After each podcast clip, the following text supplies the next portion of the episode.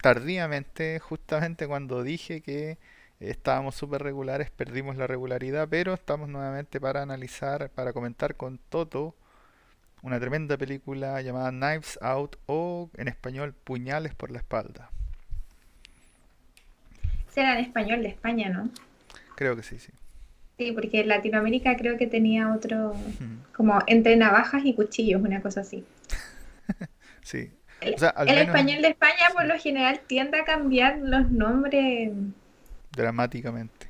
Ajá. Bueno, eh, esta película está escrita y dirigida por Rian Johnson. Eh, para quienes no lo conocen, él hizo el, la octava saga de Star Wars, la octava película de la saga de Star Wars, y hizo Looper. No sé si tuviste esa película, Looper. La de Star Wars Viajeros en el pero Looper yo la encuentro muy buena, de hecho. yo también la encontré muy buena. Una muy buena película de ciencia ficción. Claro, así que había que mencionar a este personaje. Y el cast está Daniel Craig, Chris Evans, Ana de Armas, Jamie Lee Curtis, Michael Shannon, Don Johnson, Tony Collette, eh, Catherine Langford y Christopher Plummer. Es un tremendo elenco. Esta película se, claro, se estrenó em, en el Festival Internacional de Cine de Toronto el 2019 en septiembre fue, y tuvo más de 100 eh, nominaciones a premios. Entre ellos, hay que mencionar, estuvo nominada para los Golden Globe, los Oscar y los BAFTA.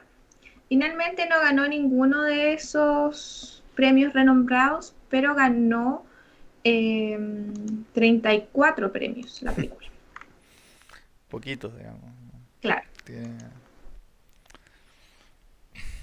Eh, entonces, eh, ¿cómo definimos nosotros esta película? Tratando de ser mejores que Netflix siempre en sus definiciones. Esto lo consideramos una película de misterio, es más bien una comedia negra también, pero digamos comedia negra de misterio que cuenta la investigación de la muerte de un padre de, una familia, que es el tipo que mostramos en el fondo. Eh, ¿Qué ocurre básicamente durante la fiesta de su cumpleaños? Entonces uno de los familiares necesariamente es el culpable y ahí se desenvuelve entonces en básicamente la investigación y determinar quién es el, quién es el asesino. La clásica, de, la clásica historia de quién es el asesino. Entonces dicho esto, Toto, ¿cuáles para ti serían los puntos fuertes de esta película? Creo que esta película hay que mencionar que tiene varios puntos fuertes. Yo creo que la trama eh, es algo que, engancha mucho, por lo menos a mí. Eh, como dices tú, el típico, lo típico que hay que descubrir quién es el asesino. Encontré una, la trama muy buena, pero como punto fuerte, creo que el guion y la dirección están muy bien hechos. Em, bueno, el guion es tremendo, es tremendísimo. De hecho, mezcla extremadamente bien los géneros que son, que son relacionados a la comedia, comedia negra, intriga, misterio. Entonces la película termina siendo como una majamama de cosas que podría haberse ido completamente a la deriva, pero no, no, lo, no pasa eso, sino que eh, está extremadamente bien centrada, todo tiene mucho sentido. Por lo tanto, como dice la Toto, probablemente uno de los puntos más grandes de esto es eh, la dirección. Es como el tipo logra básicamente agarrar todos estos estilos, todas estas formas, de una forma más encima que es extremadamente teatral. Eh, de hecho, Daniel Craig sale con una con un acento que es claramente ridículo, sí. Eh, y sin embargo pega, digamos, de alguna forma, como que al menos a mí, digamos, o, no sé si pega, pero es falso, pero todos sabemos que es la intención del director. A nadie le queda duda de que está Daniel Craig actuando de manera nefasta, ¿sí? que podría haber sido. Entonces, es como las sensaciones que deja la película. Entonces, definitivamente, es una película que está muy, muy, muy bien dirigida. eh, y solamente bajo el alero de una enorme dirección, que es lo que ocurre, es que se pueden todos estos géneros entremezclar sin saturarse, sin irse a la deriva, sin caerse básicamente, sino que todo está muy bien complementado para el desarrollo de la película. Claro. Eh, y segundo a eso, claro, las actuaciones, tenemos un, un cast súper renombrado. Eh, entonces va sumándole más puntos a la película. Debo decir que, yo te lo comenté, Daniel Craig, claro, eh, todos lo conocemos, pero a mí me hubiera gustado que en esta película hubiera seguido con su acento británico. Claro, no esa cosa que hace ese... claro, se nota que quiere hacer un inglés más norteamericano, más, más estadounidense, pero yo creo que ahí se pierde un poco lo que es él como, como personaje. Claro. Eh, yo siento que la idea de, o mi sensación, igual ahí podemos discutir eh, ampliamente, obviamente, pero mi sensación es que el personaje era como un ente sobreactuado, era este como súper engreído, sobreactuado, y yo creo que esa era como la lógica un poco. Eh, y yo creo que en ese sentido lo hace, que le queda, digamos, sí. Entonces claramente hay, hay discrepancia en cómo percibimos cómo tenía que ser el personaje, básicamente. A mí me gustó, me gustó mucho cómo, cómo lo logra o cómo, cómo es la ejecución. Eh, yendo a, bueno, lo que hablábamos de la dirección y lo mezclaba un poquito con el guion, quería volver un poco al guion a decir que eh, ayer mientras hablábamos con la Toto, comparé esto un poco con una rapsodia, digamos, porque la película parte siendo una cosa y se empieza a transformar en sí misma, ¿sí? Entonces, además de tener todos los géneros que dijimos que siempre están presentes, la película además pasa por ciertos estados. Entonces, para mí eso es tremendo. Está muy bien logrado y no se siente que es como porque cuando las películas empiezan a tomar rumbos extrafalarios, extravagantes, uno dice, no, la película se perdió y ya no sé para dónde vamos. Pero esto no pasa eso.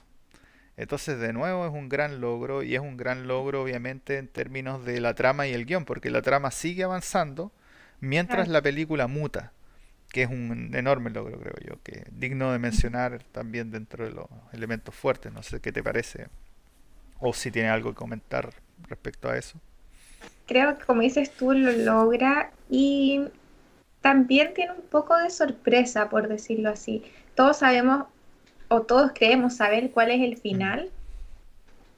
Obviamente tienen que descubrir y desenmascarar al asesino como buena película de misterio que hay. Pero claro, no, no se enfoca solo en eso. Le, le da otro, le da más drama a la película, le da más aventura a la película y creo que en ese sentido está muy bien hecha. Eh, definitivamente. Eh, personajes y desarrollo de personajes, ¿qué podríamos decir? No, no actuación, sino los mismos personajes, la ficción, digamos. Creo que está muy bien logrado, sí, el, el desarrollo de personajes. Creo que a medida que avanza la película eh, me dejó bastante claro quién es cada, cada persona y en la familia y, y encuentro que eso lleva al gran final que tiene la película. Lo que dice la Toto es súper interesante porque ahora tenemos básicamente a un asesino, por lo tanto alguien está mintiendo, pero además la familia tiene como sus problemas, digamos. Es como una familia de millonarios donde todos son como medio cínicos, digamos, de su propia situación. Entonces, como dice la Toto, al final la película logra a través, mientras va avanzando, mostrarnos básicamente la verdadera cara de cada uno de los actores dentro de esta, de esta majamama de cosas que están pasando. Entonces eso da también obviamente un logro tremendo de, la película. Así que el desarrollo de personaje está bastante interesante. Probablemente el único personaje inamovible que es también realmente es importante que sea así es el detective, es Daniel Craig que es el personaje que investiga básicamente, porque es a través de sus ojos ahora que son inamovibles que nos vamos dando cuenta entonces quién es quién, que van evolucionando el resto de los personajes mientras es él básicamente quien los descubre o a través de sus ojos, no es él realmente, uno lo ve en la escena, pero es como a través de sus ojos y de su perspicacia que uno va descubriendo ahí quién es quién. Entonces estoy muy de acuerdo eh, con eso. Ya hablamos un poco de la actuación, como decíamos, eh, es una genialidad, de hecho, una maravilla. Hay, es muy teatral, hay que decirlo, quiero recalcar eso, es muy teatral la película en general, entonces todos como que actúan medios como cínicos, medios como sobreactuados, pero, pero es rico, o sea, es como que le da ese toque de comedia súper interesante, solo el, el, la capa de la actuación ya le da esa sensación de ya, esto es a lo que vine a ver, digamos, uno sabe inmediatamente gracias a eso, no se siente mal a eso. Eh, la música, ¿te parece? Em, como buena película tiene obviamente que tener buena música para darle el misterio. Eh, lo encuentro buena, pero si tú me preguntas así como la música, no fue muy memorable. No sé, no sé cómo fue para ti, la de hecho discreta, diría yo. No, no hay una grandes composiciones o música envasada o lugares o puntos en donde yo recuerdo que cosas hayan pasado así muy buenas y que la música haya sido como parte del acompañamiento. Entonces, la verdad es que termina pasando, como dices tú, o para resumir esa idea, sin pena ni gloria, derechamente. No, no es de los puntos fuertes eh, de la película para nada. Y lo último, ¿algún elemento técnico que mencionar? ¿Aló? No, creo que no, creo que ya dijimos todo. No, a mí me gustaría mencionar, de hecho, un par de cosas. Yo encontré que las escenografías eran muy buenas.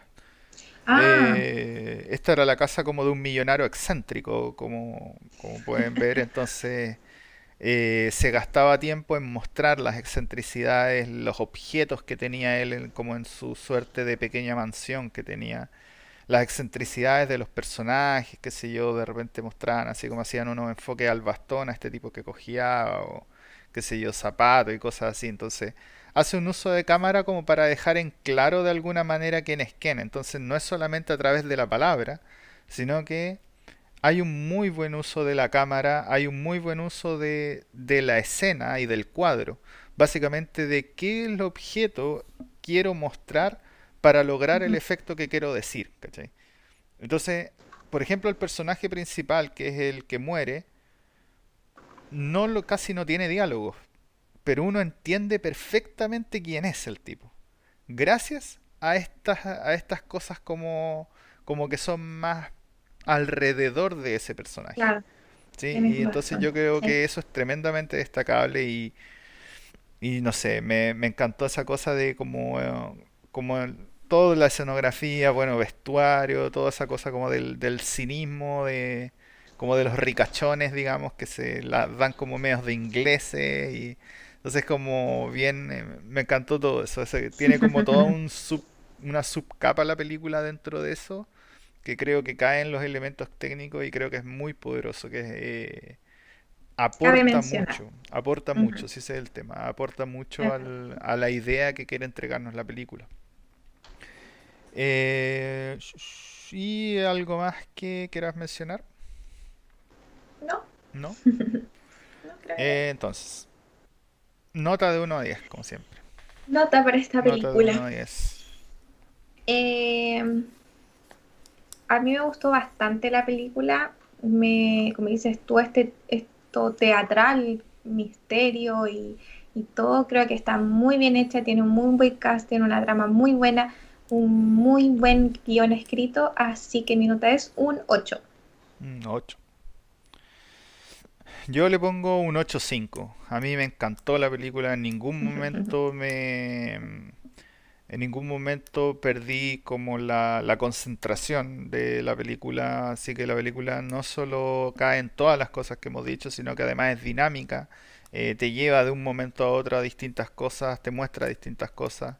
Eh, todos los personajes tienen ahí como su, su cosilla o por debajo o su problemática o su, no sé, eh, tienen algo ahí que, comentar y algo que uno tiene todas las ganas de descubrir también. Así, hasta el, no sé, hasta el personaje más que menos habla, que era por ejemplo el segundo detective, que después uno también cae en cuenta de que era como súper fanático del escritor y cada vez que hablaba, los dos veces que hablaba menciona obras del tipo, oh, esto sale en la obra no sé cuánto, entonces hasta eso le daba como ese matiz y esa atmósfera, creo que eh, la película, como dijiste tú al principio, eh, tiene una muy buena... Al final eso es la dirección, esa, esa atención al detalle, al, al más mínimo detalle es netamente la visión de un tremendo director.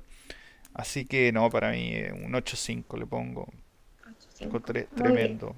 ¿Y todos recomendamos esto no? Obvio que sí. Como dijimos, una película muy entretenida, muy em, dinámica, muy interesante, muy em, que te mantiene ahí, ¿cómo se dice? Concentrado y pendiente de qué, quién es el asesino, por qué pasó esto y todo. Así que yo digo que sí, 100% recomendado. Eh, definitivamente, esto, esto es todo lo que quiero ver un viernes por la noche. Si quiero llegar a la casa, tomarme una cerveza, comerme ahí unas papitas, unas cabritas y ver esto. ¿no?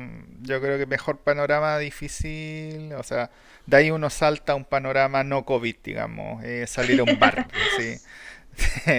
sí, entonces Está como en, la realidad. Claro, entonces, claro, arriba de eso sería un panorama no COVID, eh, pero un panorama COVID así ya a la casa día viernes, una cerveza, ver esto, eh, no difícil eh, encontrar algo mejor.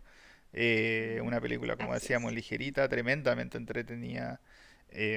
tiene todos los matices que tiene que tener, el, desde el misterio hasta el humor. Eh, tiene una dirección que es, una belleza, digamos, de, observar. Así que sí, no sé qué están haciendo que no están viendo eso. Solo porque es jueves, les permito a los que no están viendo que no la vean y esperen tal vez hasta mañana, y no sé. Pero si no, véanla de inmediato, sí, definitivamente. Es una demasiado, demasiado buena película. Treinta y tantos premios, no se olviden. Treinta y tantos premios no se ganan eh, ahí haciendo nada, obviamente. ¿sí? Así que hay una cosa que está ocurriendo que partió con los Golden Globe. Que, bueno, primero quiero decir que nuestro canal tenía presentadas fallas técnicas antes que los Golden Globe, así que éramos, digamos, éramos. Uh, es tu mainstream ahora tener fallas técnicas, así que las vamos a dejar de tener para siempre. Eh, pero la verdad es que con esa intro quería simplemente, con esa intro aburrida, quería simplemente decir que vamos a tratar de estar analizando, comentando películas que vayan a estar para el 25 de abril en los Oscars. Eh, básicamente para hacernos una apreciación y terminar diciendo, teniendo obviamente eh, de cara a los Oscars nuestros candidatos, creo yo. Ahí como que mojarnos el potito, tal vez podríamos incluso hacer un especial después de todo esto, eh, que sea solamente Oscar, así. ¿Quién creemos que va a ganar en todas las categorías después de haber visto las, varias de las películas, ¿no?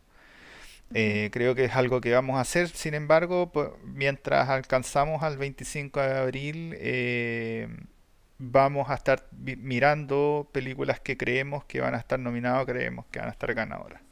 En ese sentido vamos a partir con toda la carne en la parrilla, algo que discutimos y que analizamos y que de hecho eh, yo creo 100% que esto se va a llevar el Oscar a la mejor película. Así, sin lugar a dudas y no voy a decir el spoiler, pero el próximo episodio voy a decir por qué estoy tan tan seguro de esto que es Mank de Gary Goldman. Eh, bueno, toda por Gary Goldman. Eh,